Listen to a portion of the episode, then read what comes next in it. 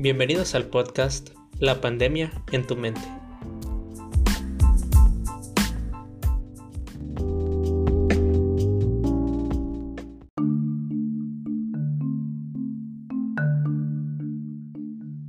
La salud es un tema que hoy en día es tratado constantemente. Estamos siempre al pendiente de cuidarnos, usamos cubrebocas, desinfectantes, lavamos nuestras manos y nos mantenemos lo más aislados posible, todo con el propósito de mantenernos sanos. Pero muchos de nosotros nos hemos olvidado que de la mano de la actual crisis sanitaria vienen componentes mediáticos como es el riesgo a la salud mental de la población. Hoy en día la gente tiene muchas razones por las cuales estar angustiada, desde el impacto del virus en su salud y la de sus seres queridos, hasta estar en riesgo de perder sus ingresos y medios de vida. La profunda incertidumbre sobre el futuro es una común fuente de preocupación durante estos tiempos. De acuerdo con un estudio publicado en Perspectives on Psychological Science, la soledad y el aislamiento social son dos veces más perjudiciales para la salud física y mental que la obesidad. Las personas son seres sociales por naturaleza. La interacción con otras personas es imprescindible para su desarrollo y su bienestar personal.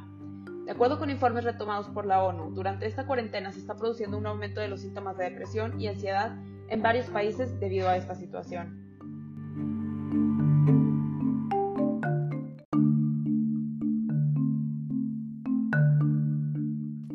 Se ha observado un alto índice de aparición en enfermedades mentales con el paso de los meses en cuarentena en la sociedad mexicana, según indica Bernardo Solís, presidente de la Asociación Psiquiátrica Mexicana.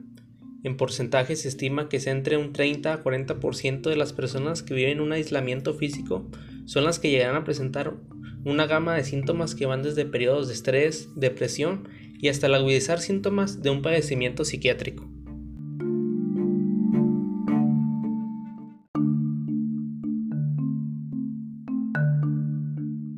Esto es dado gracias a que la sociedad mexicana por naturaleza tiene una alta necesidad de convivir con sus parientes, desde buscar un momento especial de reunión hasta solo platicar un fin de semana mientras preparan una carne asada o un platillo típico de la región. Esto convierte al país en un punto de extremo riesgo. De la mano a anterior, existe un repunte en el uso de estupefacientes para mitigar el malestar generado por sufrir periodos prolongados de dolor.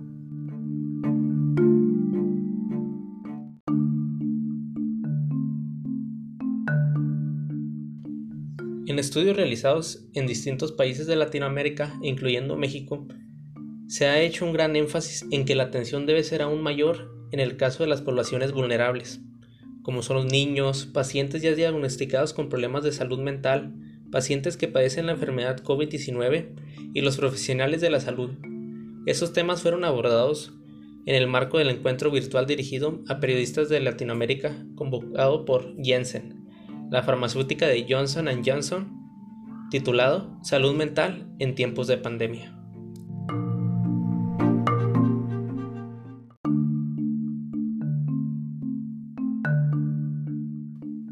Llegado a este punto, es necesario hacer un alto y ponerse a pensar lo que realmente significa el distanciamiento físico y el social. El consejo común que escuchamos en los noticieros es hacer un distanciamiento social, para generar una baja en los contagios por la enfermedad que azota actualmente al país. Pero esto es un grave error. La discrepancia entre conceptos abre una brecha muy grande, que hace que las personas pierdan el contacto entre ellas y con esto crean una desconexión social que desencadena una pérdida de estado de ánimo y sociabilidad.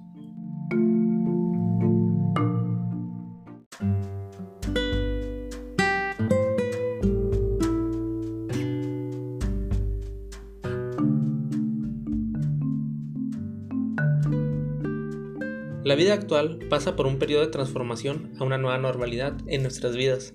Esto nos hace tener un sinfín de interrogantes en nuestra mente de cómo llevar a cabo una vida de manera ordenada y acorde a cuidar nuestra salud física y aún más importante nuestra salud mental en estos tiempos.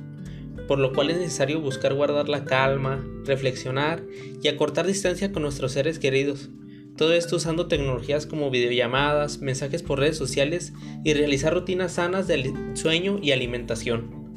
Recordemos que todo esto es pasajero y que algún día regresaremos aún más felices de lo que éramos antes de vivir este capítulo en la historia de la humanidad. Gracias.